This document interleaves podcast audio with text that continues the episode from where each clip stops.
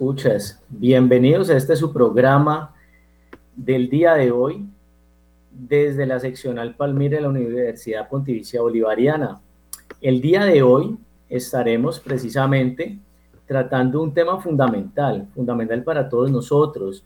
En este programa, el Evangelio de la Familia, en el cual nos acompaña el docente eh, Duan Marín, Duan Marín, que también se adscribe a la Facultad eh, de Psicología y también al Centro eh, Básico de Formación Humanista, el cual es eh, formado en Filosofía, Teología y actualmente está terminando estudios de maestría en, Pedagogía.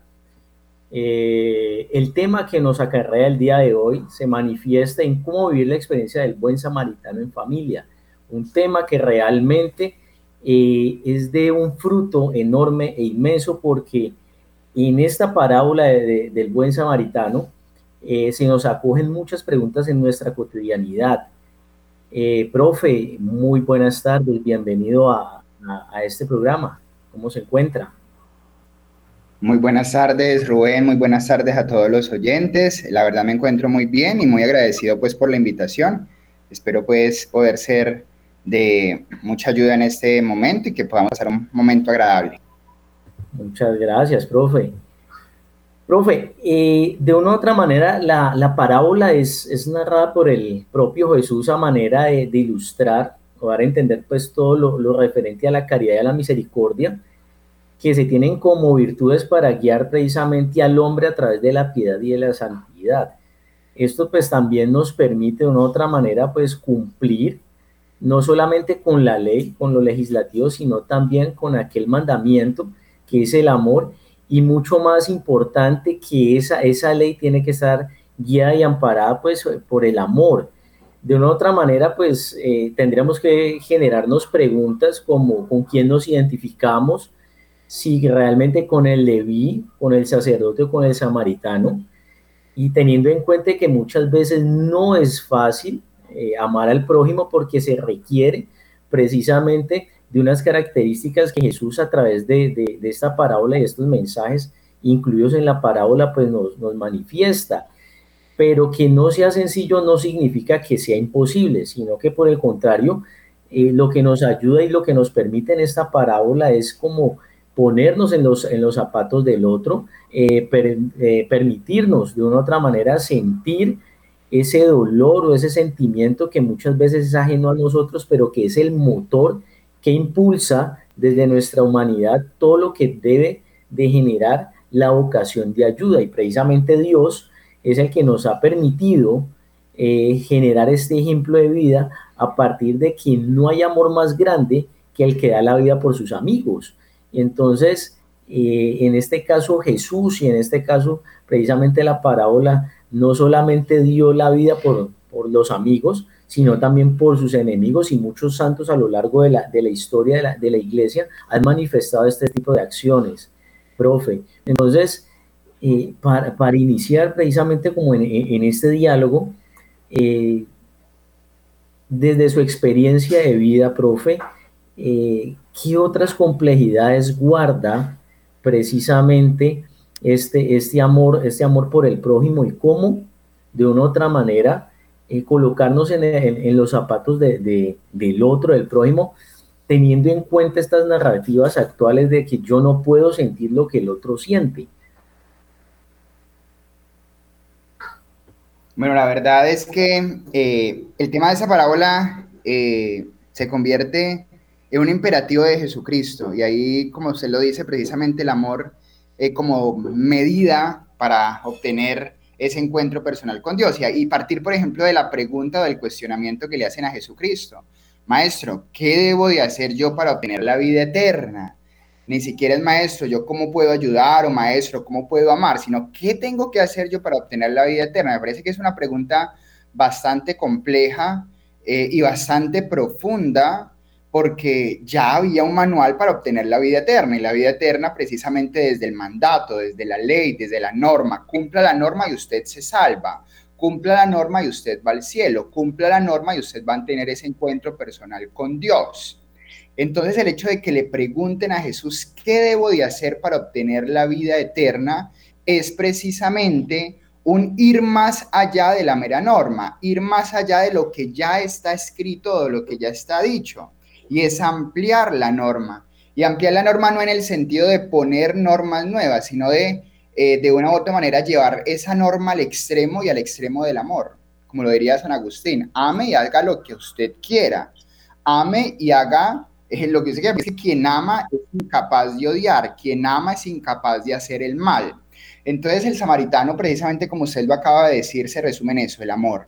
Y el amor hoy, más que nunca, cuando nosotros hemos eh, llevado el amor solamente como una mera empatía, pero una empatía falsa, ¿sí? Como de qué pecado, pobrecito, eh, y punto, pero no una empatía en la cual yo me pongo en el lugar del otro, me pongo en el lugar del otro, no para tener pesar del otro, sino para poder auxiliar al otro, levantarlo y no solamente levantarlo, sino comprometerme hasta que el otro siga caminando por sus propios medios. Entonces parece que es eh, un tema bastante interesante y bastante actual para nuestros días. Es una palabra que interpela a los cristianos de hoy día, cuando muchas veces reducimos al cristianismo un conjunto de códigos morales, pero un encuentro personal con Jesucristo a través de quien sufre a través de ese hombre malherido que nosotros podemos encontrar en todos los escenarios de nuestra vida y particularmente en la familia, que es el tema que nos reúne hoy. Entonces, me parece que es un tema bastante profundo y que tiene pues muchísimo de dónde agarrar. Muy apasionante, por cierto.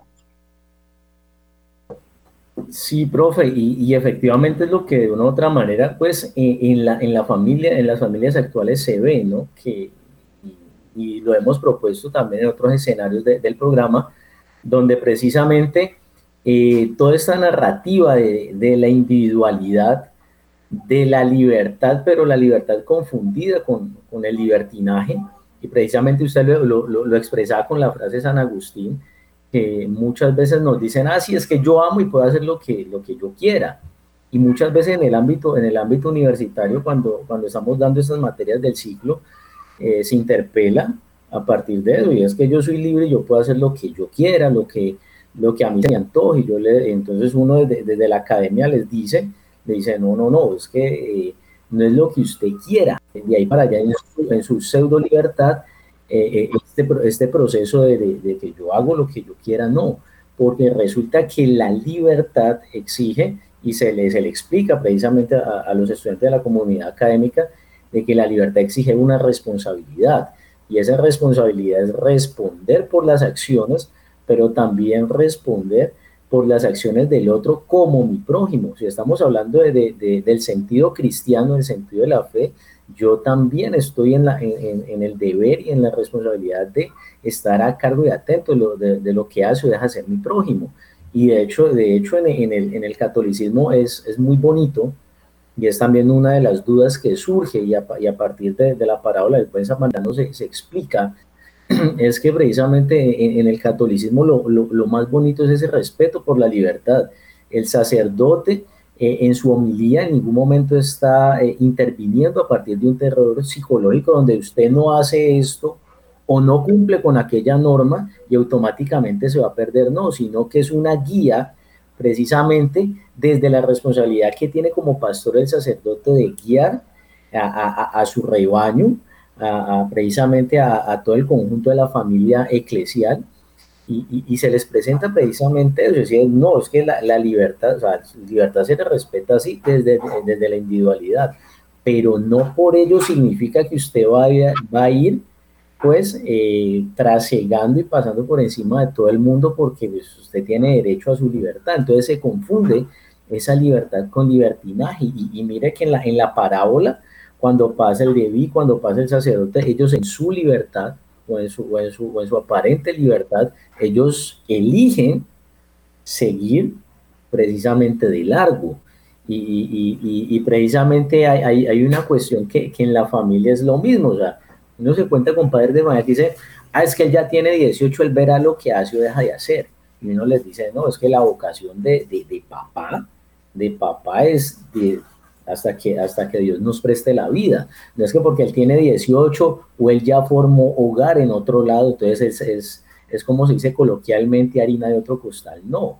Y muchas veces uno se encuentra con historias donde los padres, donde la familia, porque ya sus hijos han decidido hacer eh, vida aparte, pues ya no les prestan auxilios cuando lo necesitan.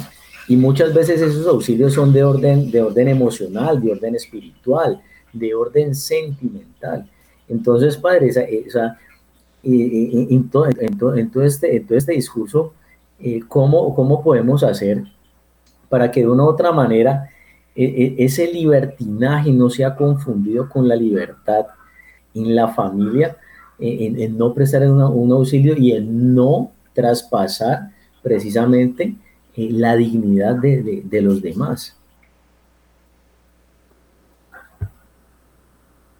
Me parece importante lo que usted ha dicho y me parece muy importante porque es que eh, la raíz de todo está como en la concepción de libertad. Hoy mundo, hoy todos quieren ser libres, entendiendo libertad con hacer lo que yo quiera, vulgarmente, y me disculpan las personas, hacer lo que se me da la gana, porque así es como lo expresan, ¿sí? pero hasta qué punto se podría ser libre haciendo lo que a mí se me da la gana. Hoy día estamos ante un vuelco en el cual todos luchamos por derechos, pero muy pocos hablan de deberes. Todos luchamos por hacer lo que se nos da la gana, pero no comprometernos también con nuestras decisiones.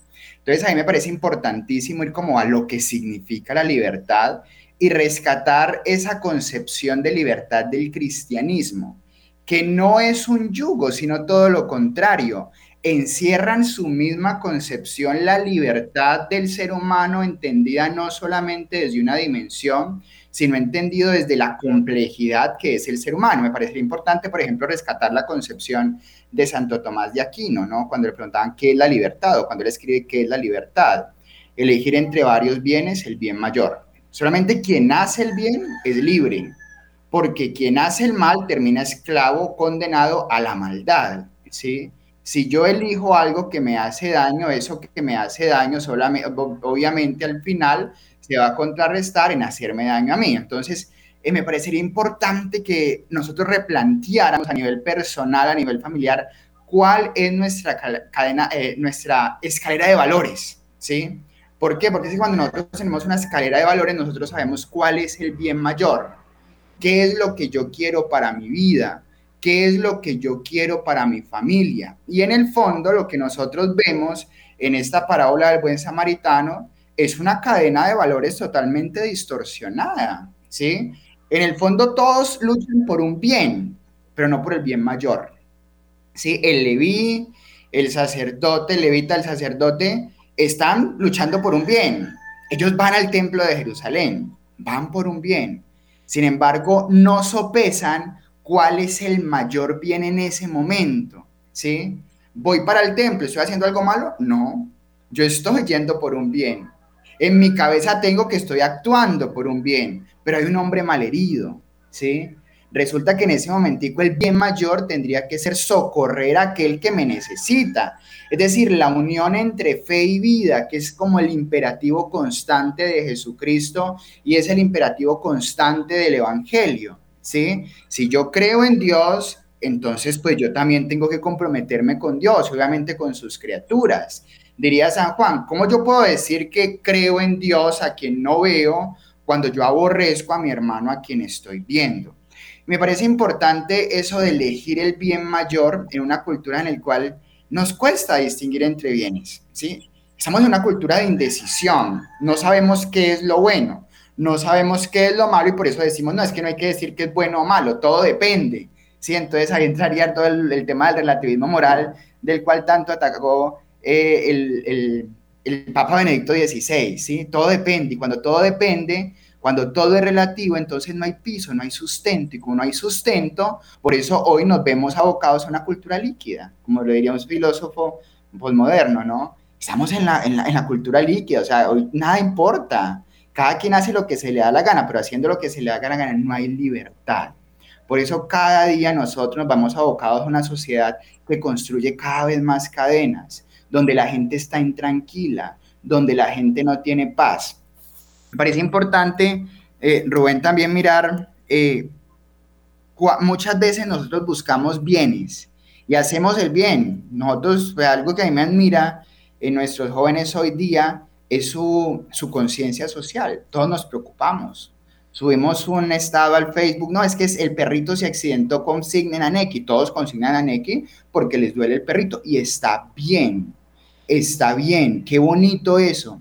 Sin embargo, es una ayuda o es una caridad sin compromiso, sin compromiso.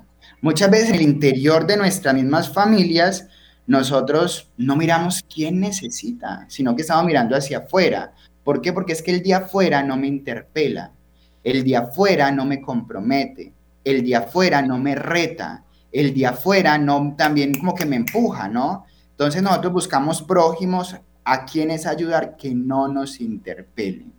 Entonces me parece también importante cómo ser buen samaritano en la familia cómo nosotros también mirar cuál es la problemática de nuestras familias, porque es que esa problemática nos interpela y esa problemática también nos muestra que tenemos grados de responsabilidad, ¿sí? Es muy fácil nosotros decir, es que la sociedad está acabada, es que la sociedad es que tal cosa, o ir a misa, darme golpe de pecho y decir, no, es que yo oro por la conversión, pero yo cómo estoy convirtiéndome en mi familia, yo cómo estoy mostrando a Jesús en mi familia, yo cómo estoy siendo buen samaritano en mi familia.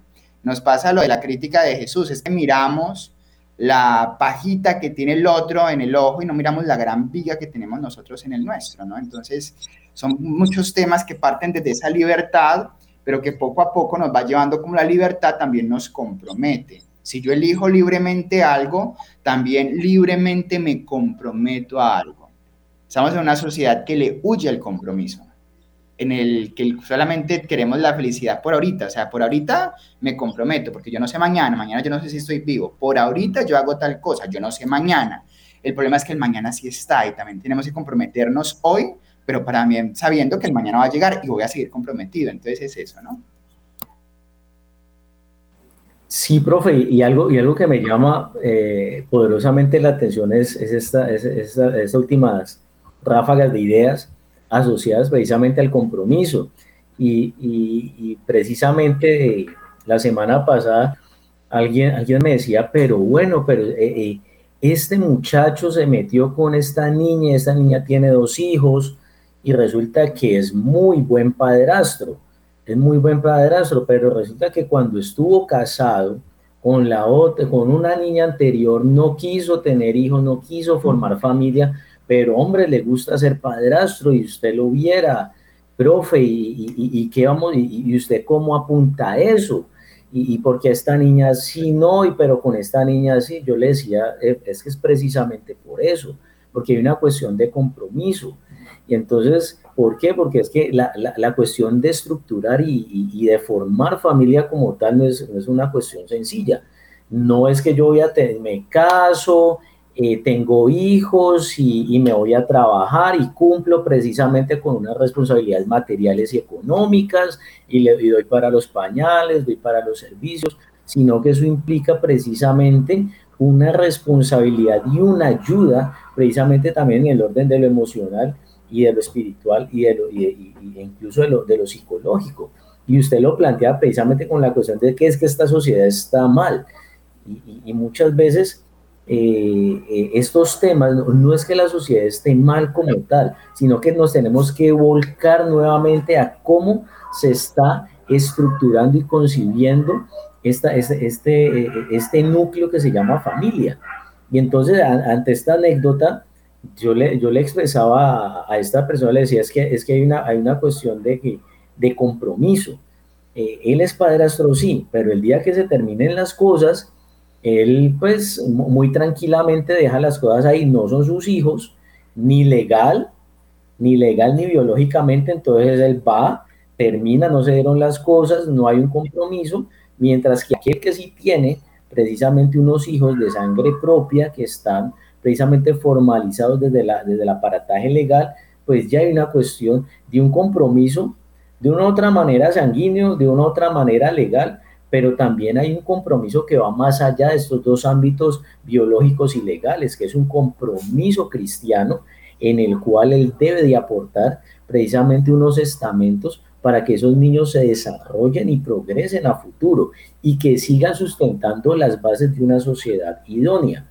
Entonces, profe, o sea, y, en, todo este aparataje el compromiso, donde mire que somos selectivos en apoyar a unos y en otros no, precisamente porque unos me interpelan y los otros no, en, en, esa, en esa sociedad líquida que usted expresaba de, de Sigmund Bauman, eh, eh, cómo toda esta cuestión de, de, ese relativismo puede ir siendo superado de a poco, profe. O sea, cómo, cómo hombre, preocuparme, preocuparme y hacerme cargo precisamente de lo que está ocurriendo en mi entorno próximo, que es la familia, para de otra manera poder proyectar eso hacia el exterior, hacia la sociedad, hacia esa responsabilidad social y que haya una coherencia, no haya precisamente esa incoherencia que usted lo, lo, plantea desde, desde el ejemplo del, del perrito que, que da la ayuda, pero sí, o sea, aquí en la casa no ayudas.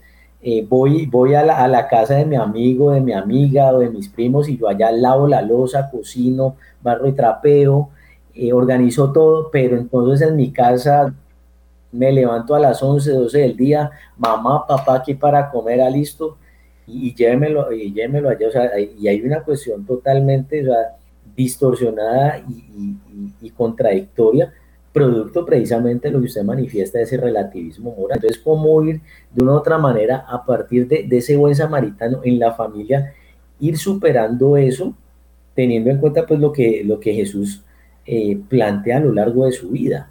Ya, ¿cómo, hacer nosotros para, para, para, no ser contradictorios? Porque de una u otra manera es, la problemática actual, que el chico, la chica, el joven, eh, la joven o el joven piensan que porque hizo esa obra por fuera ya, o sea, estamos bien, estamos bien y, le dice a la mamá, al papá, bueno, no, no me reuní con ustedes en comunidad, en familia, porque es que estaba ayudando a mi amigo o a mi amiga o estaba ayudando en esta causa animalista, pero hombre, venga para acá. Eh, o sea, ¿cómo podríamos eh, partir de ahí, profe, para, como para ir superando un poquito ese, ese, relativismo, teniendo en cuenta que eso, eso, eso, eso es un trabajo constante y eso pues no se logra de, de la noche a la, a la, mañana teniendo los estándares actuales pues de, de, de posmodernidad. A mí me parece importante, eh, primero, conocerse personalmente. Nosotros estamos en un mundo donde la gente no se conoce, o sea, no sabe qué quiere. Y entonces al no saber qué quiere, pues está picando aquí, picando allá, mirando eh, cuál es la oportunidad que se presenta para irse detrás de esa oportunidad. Me parece importante este el tema de los valores y de los principios. Y los valores y principios que yo pienso que todos tenemos todos tenemos. El problema es definir cuáles son esos valores y cuáles son esos principios que yo quiero en mi vida. Si a nosotros o a cualquier joven le preguntan qué es lo más importante para usted, va a decir mi familia. Si muere su mamá, ¿qué haría? Pues me muero yo también. O sea, en el fondo hay un amor por la familia, en el fondo hay eh, un amor por la familia como principio, como estandarte de la vida. El problema es que al no tener clara esa cadena de valores o esas más bien esa escalera de valores que significa a su vez soporte para la persona humana. Entonces, cuando viene una oportunidad o cuando viene cualquier cosa, pues yo miro aleatoriamente los valores y lo primero que se y, respondo ante lo primero que se presente ante la vida. Entonces es conocerme, mirar cuáles son las cadenas de valores, qué es lo que yo amo en mi vida, qué es lo que yo quiero verdaderamente para mi vida, cuál es el propósito de vida que yo tengo, ¿sí? Es una lucha o es un camino hacia adentro, me parecería a mí. No es, es primero examinarme hacia adentro para luego mirar cómo eso que yo tengo adentro se convierte en combustible para hacer ese samaritano hacia afuera. Parecería importante eh, ser samaritano para uno mismo, ¿sí? Muchas veces nosotros nos aplazamos vivimos en, ante familias que se aplazan, mamás que solamente giran alrededor del bienestar de sus hijos, y al final termina permitiendo que sus hijos la atropellen y la atropellen porque es que ella nunca pensó primero en ella misma. Y es importante también eso, ¿sí? poner límites en la familia. ¿Qué es lo que yo quiero? Una esposa que también mira qué es lo que quiere de ella, de su esposo. Me quiero respeto, quiero amor. Y eso también voy a dar yo y eso también voy a exigir. Entonces es mirar qué quiero yo de mi vida, cuál es el propósito de mi vida. Luego mirar cuáles son esos valores que yo estoy dispuesto a vivir o esos valores que a mí me construyen como persona, ¿sí? Por ejemplo, volviendo al tema de la parábola, eh, ¿cuál es el valor para los, para los, eh, para los levitas o para los sacerdotes? En últimas, el valor es Dios. ¿Sí? El problema es que en esa escala de valores no saben cómo mirar ese valor de Dios.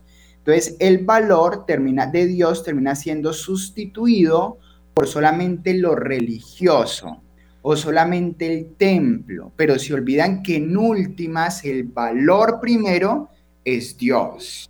¿sí? Vivo a Dios desde el templo, vivo a Dios desde lo religioso, pero resulta que el cuerpo de un hermano es mayor templo que cualquier edificación física, que cualquier estructura de, cemento y de, ladrillos. Y aunque reconozco pues el valor eh, simbólico, el valor sagrado del templo, sin embargo es ir más allá. ¿sí? ¿Cuál es el principal, eh, cuáles son los principales valores para mi vida? ¿sí?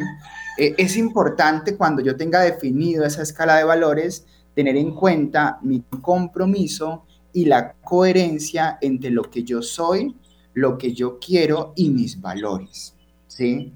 Y es ahí me parece muy importante eh, el tema del samaritano, ¿sí? Porque es que el samaritano, sin lugar a dudas, pueda que no fuera pensando en Dios. Sin embargo, su primer valor fue Dios y eso lo dejó ver en el compromiso que tiene con este hombre. Y el compromiso no como una carga, sino el compromiso visto desde el estar, desde el estar. Muchas veces nosotros con la carga pensamos que comprometernos es cargarnos, que comprometernos es echarnos un peso encima, cuando no tiene por qué ser así. El comprometernos es estar. Cuando yo desde el compromiso estoy, no se convierte en una carga.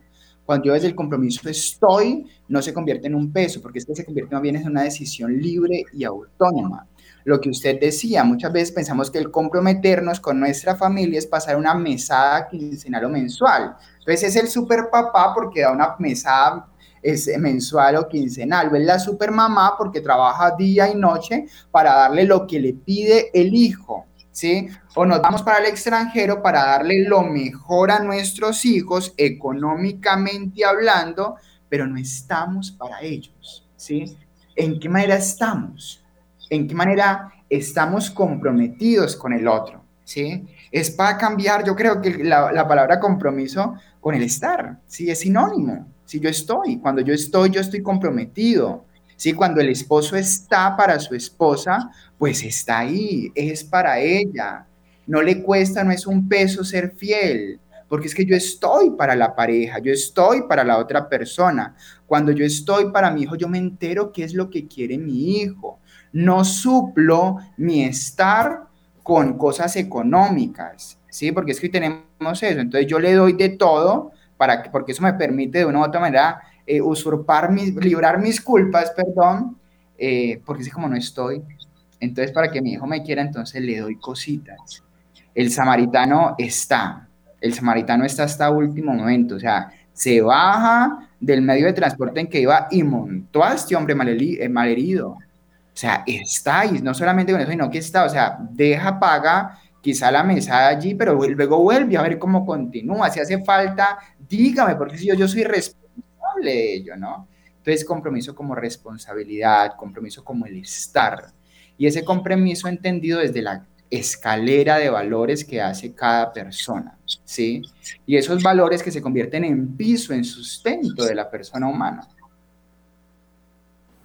Exacto, profe. Y, mira que usted toca precisamente e, ese orden, ese orden familiar que una otra, de una u otra manera nos, nos ha costado mucho entender y, y es precisa también, precisamente esa confusión entre el estar y el tener, ¿no? A nosotros se nos, se nos, ha vendido, se nos ha vendido esa idea de que nosotros estamos cuando se tiene, pero cuando no se tiene, entonces ya, ya, ya no estamos. Y ahí el viejo adagio de que usted tiene en, en, en la abundancia, usted tiene muchos amigos, muchos parientes, pero precisamente en la desdicha es donde realmente usted viene a, darse cuenta y a ser consciente de, quién es y quién no es.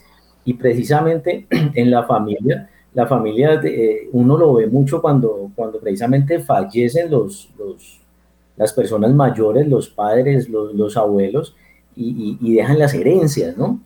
Y entonces muchas familias se acaban, se han dividido, se han dejado de hablar, precisamente por una, por una cuestión de, de materia, una cuestión de, de, capital, y entonces a usted le dejó más, a mí me dejó menos, y, y, e incluso a, nivel, a nivel personal, a nivel personal eh, eh, en mi familia pasó con mi mamá, con mi mamá, y, mi abuela muy sabia, mi abuela muy sabia, sabía que mi mamá estaba pasando por unas condiciones difíciles, y mi abuela en su lecho de muerte, un cáncer terminal, le deja la casa paterna eh, a, mi mamá siendo la menor, mientras que eh, otros familiares de una u otra manera eh, habían estado pues como mucho más pendiente de, de mi abuela y, precisamente en su momento el, el, escándalo fue, pero ¿por qué a ella le dejaste eso y a, y a nosotros no? Si nosotros estuvimos aquí, en cambio ella no y en ese momento, pues, ¿cuál fue la reflexión? Hombre, ustedes están confundiendo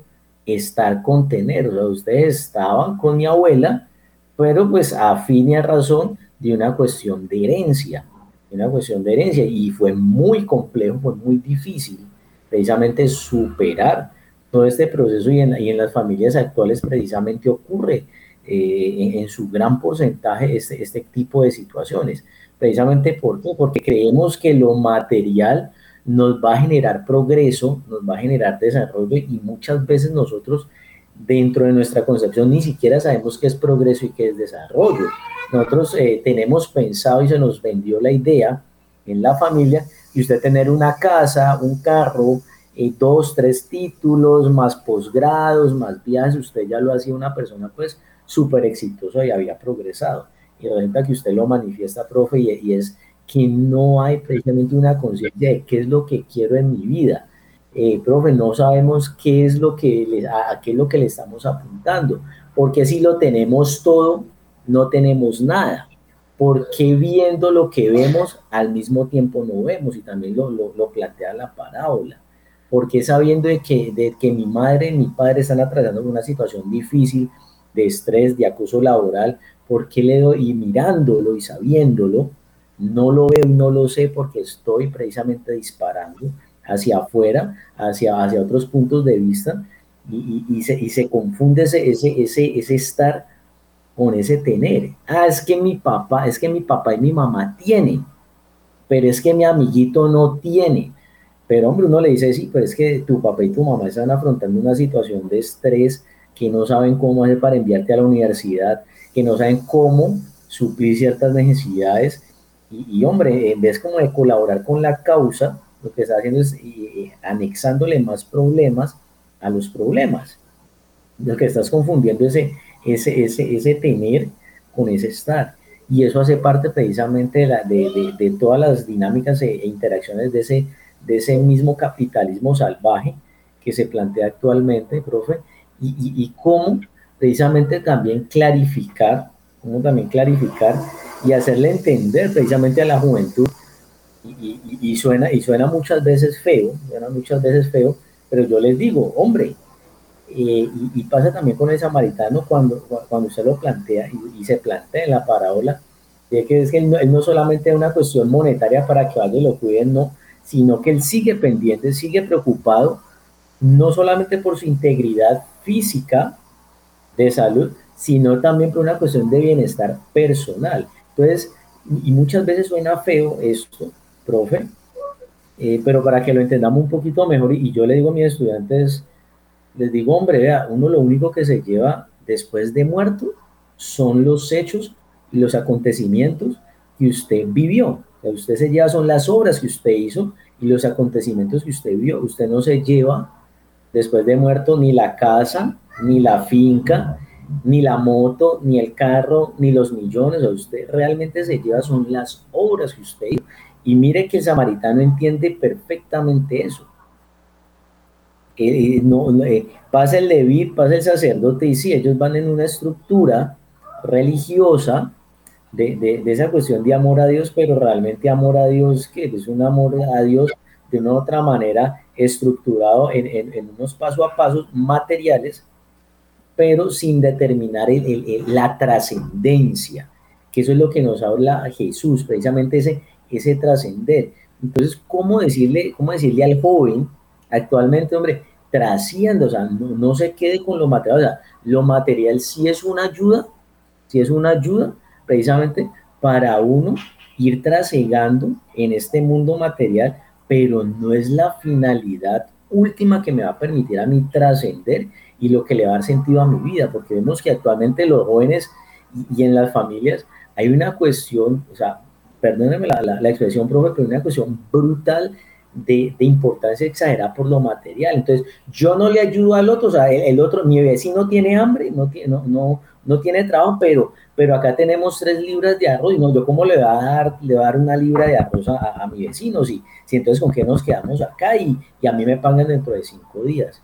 Uno dice, hombre, por Dios, pues si los pájaros pueden comer todos los días y no tienen, y no, y no tienen un ingreso, o sea, ¿cómo, cómo es posible que, que ese tener y esa exageración sobre la importancia de lo material eh, no, no, permita que, que, que trascendamos? O sea, profe, ¿cómo, cómo explicárselo de, de, otra manera al joven y a las familias actuales de que, de que hombre, así lo material uno nunca lo descarta, pero o sea, no, es la finalidad última de la trascendencia. La finalidad última de la trascendencia es precisamente mi acción con el prójimo.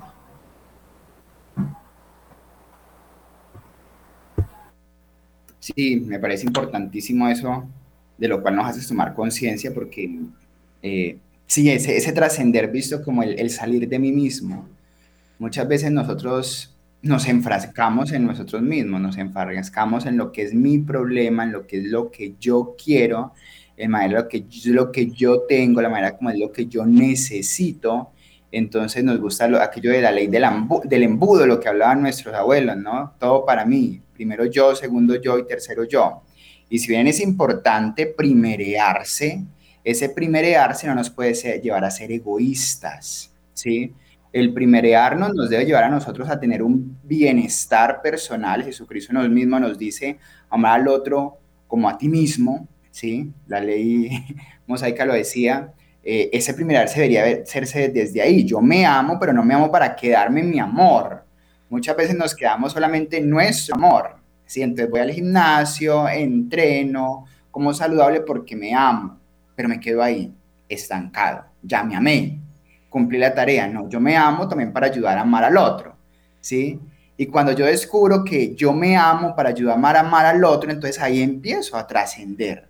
Porque es que la trascendencia es ir al encuentro del otro, darme cuenta que yo no soy eh, una mera mismidad, sino que yo también soy otra edad. Es decir, me estoy hecho para ir al otro, para darme cuenta que no estoy solo en el mundo, que comparto mi vida con otras criaturas y esas otras criaturas son otras personas, son animales, es la naturaleza, es darme cuenta que lo que yo hago tiene una repercusión en otras vidas. Lo que yo hago pues también afecta o puede generar bienestar en los otros. ¿sí? Entonces he visto eso desde la trascendencia y la trascendencia obviamente de la espiritualidad. ¿sí? No soy dueño de mi propia vida, o sea, es, es la vida eh, de una manera Dios me la regala, ¿sí? Pero también me la regala para comprometerme con ella. Entonces es importante también darme cuenta que yo soy un ser en relación y un ser en relación con un Dios que me ama, con un Dios que me ama y que me invita a verlo también en la creación, ¿sí? Entonces eh, a veces nos cuesta eso, ¿no? Nos cuesta el lado de la espiritualidad y nos cuesta el lado de la espiritualidad porque estamos tan llenos de materialidad cuando nos damos cuenta que la materialidad es pasajera. Hoy estamos, pero en cualquier momento dejamos de estar, ¿sí? Hoy lo tenemos, pero en cualquier momento eso que tenemos ya es de otra persona. Cuando actuamos desde el tener, siempre vamos a vivir con miedo de no tener nada. Cuando actuamos desde el tener, siempre vamos a estar inseguros, porque es que el tener no tiene seguros. Así usted compra el seguro de vida más grande, ese seguro de vida lo van a disfrutar otros, no lo va a disfrutar usted. Porque cuando usted se muere, usted no va a recibir en la eternidad ese seguro de vida, lo va a recibir otros, pero usted no, ¿sí? Entonces es importante no actuar, no vivir desde el tener, sino vivir desde el amor. ahorita decías algo muy importante, cuando actuamos desde el amor, nadie nos quita nada. Y es cierto. O sea, cuando actuamos desde el amor, ese amor permanece, porque es que el amor es Dios y Dios no se deja acaparar, ¿sí? Ese no es mi amor, es que yo tengo el amor en mis manos. No, yo actúo desde el amor. Actuar desde el amor es actuar desde Dios. Y cuando yo actúo desde el amor, yo estoy actuando en libertad. ¿Por qué? Porque es que el amor no le pertenece a nadie. El amor es libre. ¿Por qué? Porque Dios es libre. Y cuando nosotros actuamos desde el amor, entonces nosotros vivimos a Dios. Nos estamos inmersos en Dios, ¿sí? Por eso vuelvo a la frase de San Agustín, ama y haz lo que quieras, porque si quien ama es libre de hacer lo que quiera, pero es libre de hacer lo que quiera siempre y cuando ese, ese querer lo haga por el bien, porque es que el amor no se puede ver de otra manera sino desde el bien el amor es sinónimo de bien. Dios es el supremo bien. El amor es el supremo bien, ¿sí? Dios es amor. Entonces, cuando yo hago las cosas desde el amor, yo no tengo que estar preocupado porque voy a perder a alguien o a algo. Cuando yo hago las cosas desde el amor, yo no tengo que estar preocupado si mañana no está o, está, porque es que siempre va a estar, porque es que ese es el amor. Sí, profe, efectivamente, de, una u otra manera, e, e, e, esa confusión, esa confusión se, se vive precisamente desde de, de, esta perspectiva, profe. Y esa perspectiva de precisamente que, que, hemos cosificado tanto, tanto en nuestras vidas, que también hemos cosificado precisamente nuestras relaciones humanas, nuestras relaciones familiares. O sea, mi papá y mi mamá y mis hermanos son unas cosas. Los tengo y cuando yo estoy hablando de ese tener, y, lo decía Sartre en, algún momento. Sartre decía que cuando yo quiero tener a alguien, yo ya lo estoy convirtiendo en una cosa, porque yo tengo son cosas, pero cuando yo realmente estoy con el otro, yo estoy siendo consciente de la plena libertad y existencia del otro y voy a querer precisamente que su razón de ser y su sentido de vida trascienda en el tiempo y trascienda precisamente en todos los aspectos cotidianos de, de, su vida. Y es lo que nos invita la, la, la parábola de, del buen samaritano, ya para terminar, profe, ya ir terminando, ir terminando, es precisamente eso. La invitación es que esta parábola del buen samaritano tiene ese grado de trascendencia en el amor, en el amor desde la libertad, en el, en el amor desde el estar, precisamente teniendo en cuenta de que los demás no son una cosa, que precisamente todo el aspecto de, de, de las leyes, de, de, los mandamientos, si bien son importantes, como hoja de ruta, nunca pueden estar por encima del amor de Dios, nunca pueden estar precisamente eh, acaparando o sacando de, su puesto eh, eh, esas dinámicas mismas de Dios desde el amor al prójimo. ¿Y esto por qué? Porque precisamente es Jesús a través de su sacrificio, a través de su crucifixión, donde le da trascendencia a ese amor de Dios, precisamente porque acoge a creyentes y no creyentes. Entonces, profe, le agradezco mucho, mucho su, tiempo, su espacio, su conocimiento y sus reflexiones eh, en este, en este día de hoy. Eh, agradeciéndole también a, a, los escuchas, precisamente también por su atención y por toda la, toda la, lo manifestado a través de, su interioridad en la distancia y, y, invitándolos precisamente a que cualquier duda, inquietud o sugerencia pues nos los hagan eh, saber por los canales pues establecidos para ello. Eh, les enviamos bendiciones y que la Virgen María los siga acompañando siempre. Lo quieres recibir con una gran sonrisa tu corazón de María, causa de nuestra alegría. Ruega por nosotros, San José. Ruega por nosotros, Santo, Santo.